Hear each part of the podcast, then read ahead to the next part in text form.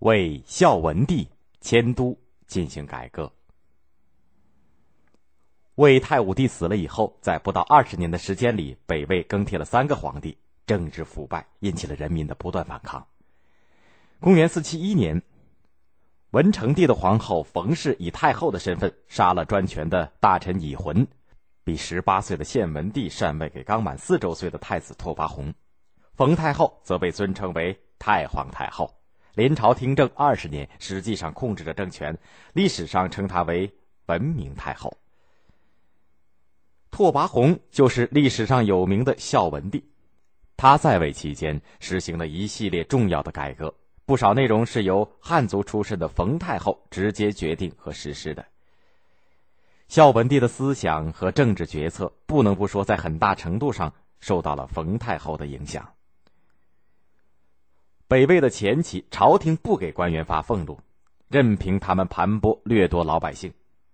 孝文帝觉得应该实行俸禄制。却遭到不少人的反对。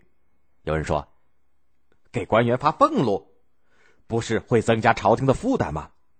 孝文帝回答说：“这笔开支可以通过增加税赋来解决。”又有人说：“增加税赋不就加重了百姓的负担了吗？”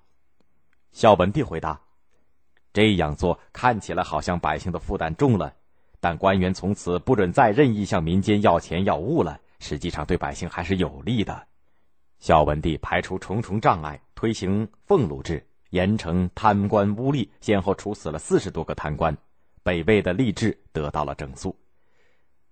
孝文帝认为，要巩固北魏的统治，一定要吸收中原的先进文化，对落后的风俗必须进行彻底的改革。但是他知道，改革谈何容易呀！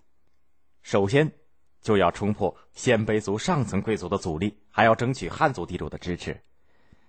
当时北魏的首都在平城，也就是现在山西大同的东北，土地贫瘠，需要中原供给食物和财物，再加上北方柔然人的巨大威胁，都城偏北不利于朝廷的安全。他想，要改革，还是把都城迁到洛阳比较合适。洛阳是当时中原的政治、经济、文化的中心，但是离开鲜卑族的祖居之地就远了，生活方式必然会有所改变。孝文帝明白，如果要提出迁都洛阳，许多大臣都会反对，所以他就想了一个迂回的办法，提出要攻打南齐。许多大臣都反对攻齐，觉得条件还不成熟，没有取胜的把握。孝文帝就力排众议，亲自率领大军三十万南下。到了洛阳以后，天就开始下起雨来了，整整下了一个月。孝文帝故意下令继续进军。大臣们纷纷劝阻说：“雨下个不停，道路泥泞，不要说行军打仗，连出门走路都很困难。陛下还是下令停止前进吧。”孝文帝说：“我们兴师动众南征，如果半途而废，岂不让人笑话？这次行动总得有点成果吧？如果要停止南下攻齐，就干脆把都城迁到这里。各位有什么意见？”大臣们没有想到孝文帝会突然提出迁都洛阳，但是又不想南下攻齐，意识到不知道说什么是好。孝文帝要他们明确表态。有一个贵族就带头说：“陛下如果同意不再南下攻齐，那么我们也愿意迁都洛阳。”其他的贵族大臣也表示同意。孝文帝把都城顺利的迁到洛阳以后，马上开始了以汉化为中心的改革。他征求大臣们的意见，说：“你们说，应该移风易俗，还是因循守旧？”咸阳王拓跋喜首先表了态：“臣以为应当移风易俗。”孝文帝扫视了一下大臣们，说道：“那么我一旦真的搞起了改革，你们可不要反对呀。”于是孝文帝先后出台了一系列改革措施。他规定，官员和百姓一律改穿汉人的服装，禁止使用鲜卑语。朝廷说话不说汉语，就要降职或者是撤职。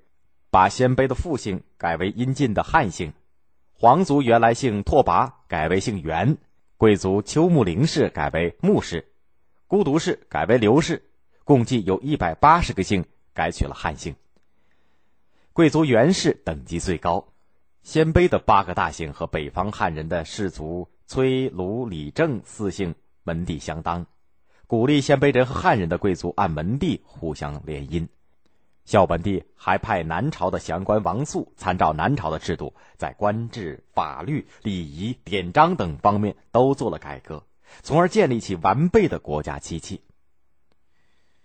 孝文帝大刀阔斧的改革遭到了保守的鲜卑贵族的强烈反对。太子元巡不满改革，阴谋叛乱，被孝文帝处死。